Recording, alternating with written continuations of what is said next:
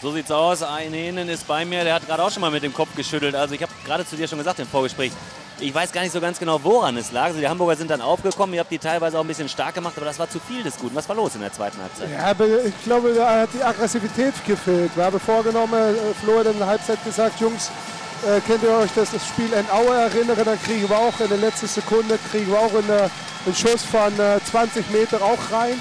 Und äh, so wollen wir spielen. Und das hat Aue hat das damals vorgemacht. Und Flo hat gesagt, so wollen wir das jetzt machen. Und, äh, ja, aber die Rückraumschützen, die konnten auch dann machen, was sie wollten. Ja, wir sind, wir sind rausgekommen, wir sind rausgestürzt, da waren viel zu viele Räume. Und natürlich kann ich ein paar sagen, ein paar, ein, zwei Bälle, ähm, dass wir blocken müssen oder Torhüterhälte oder was dann auch. Aber ich glaube, es hat einfach an Aggressivität gefehlt. Und äh, ja, dann läuft Hamburg Gegenstoß und dann sind es ganz schnell, äh, was sind es, neun Tore. Und äh, ich meine, wir haben gesagt, wir kämpfen noch durch Flo den Auszeit genommen. Wir haben gesagt, wir kämpfen, jedes Tor ist wichtig. Und, äh, aber neun ist viel zu viel. Das ist viel zu viel. Also ich habe auch gerade während der Reportage gesagt, das sehen ja auch die anderen Teams. Ne? Dann sagt man sich, okay, die Lemgo haben im ersten Spiel gegen die Rhein-Neckar-Löwen verloren, sechs Tore Unterschied, kann man sagen, okay, kann ich noch nicht so recht einordnen. Jetzt gucken die Balinger auf Tableau und sehen heute neun Tore Unterschied. Das macht die ja wieder stark gegen euch. Ja, klar. Und äh, ich meine, wir, wir haben vor dem Spiel natürlich das Spiel gegen Löwen war, gut, aber es bringt nichts. Wir haben keine Punkte geholt. Klar, wir haben gut gespielt, aber es bringt nichts.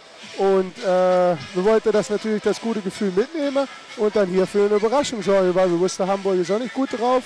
Und, ähm, aber ja, neun Tore ist viel zu viel. Zwei Dinge sind mir aufgefallen. Also in der 20. Minute kam wieder so ein Bruch rein. Im ersten Spiel auch schon gegen die Rhein-Neckar-Löwen. Wir von den Medien suchen uns ja ganz gerne mal solche Sachen raus und sagen, warum denn zweimal in der 20. Minute? Da seid ihr wieder eingebrochen. Ihr habt ja, am Anfang fand ich die ersten 20 Minuten besseren Handball gespielt als Hamburg.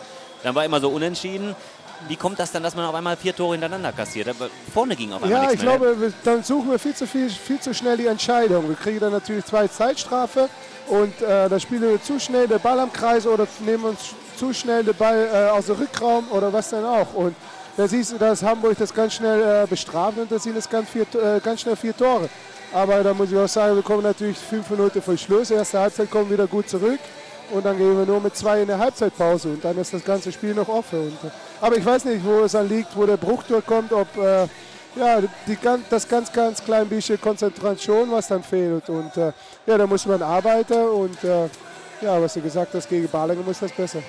14 Tore in der ersten Halbzeit, 14 Tore in der zweiten Halbzeit. Trotzdem kam es mir so vor, als wenn ihr euch mit dem Torewerfen in der zweiten Halbzeit schwer getan habt. Das wirkte teilweise so ein bisschen, wo ihr gedacht habt, Mensch, was machen wir jetzt bloß im Angriff? Ne? Also da ging nicht mehr so viel im Zusammenspiel, oder? Kam mir das nur so ja, vor? Ja, du, du, weißt natürlich auch, wenn du eine junge Truppe und ja. wenn du sie äh, neun Tore hintersteht, dann sind natürlich auch ein paar junge Spieler, die trauen sich da nicht zu, um auf ja. das Tor zu werfen. Und äh, ja, das merkt man und das müssen wir rauskriegen. Ich meine, die jungen Spieler, die können es, weil die spielen alle Bundesliga und wir wissen, dass jeder das kann. Und, äh, aber ja, da muss man arbeiten, dass sie mutig sein und trotzdem äh, aufs Tor werfen oder was dann auch oder aggressiv rausgehen in Abwehr.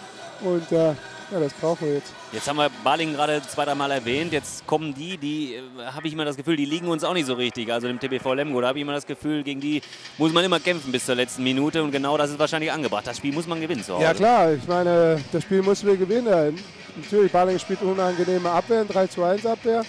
Aber ich glaube, mit den schnellen Leuten, die wir haben, mit André und äh, Erwin und Johnny oder was denn auch, da sehe ich richtig, sicher die Möglichkeiten. Und äh, wir haben jetzt die ganze Woche Zeit, um zu trainieren. Wir haben natürlich morgen äh, gleich nach Hause und dann äh, ja, eigentlich die ganze Woche, um da uns richtig auf vorbereiten und das Flow auch machen. Und äh, ja, dann behalten wir 100% die zwei Punkte in der Lipperlandhalle. www.radiolippe.de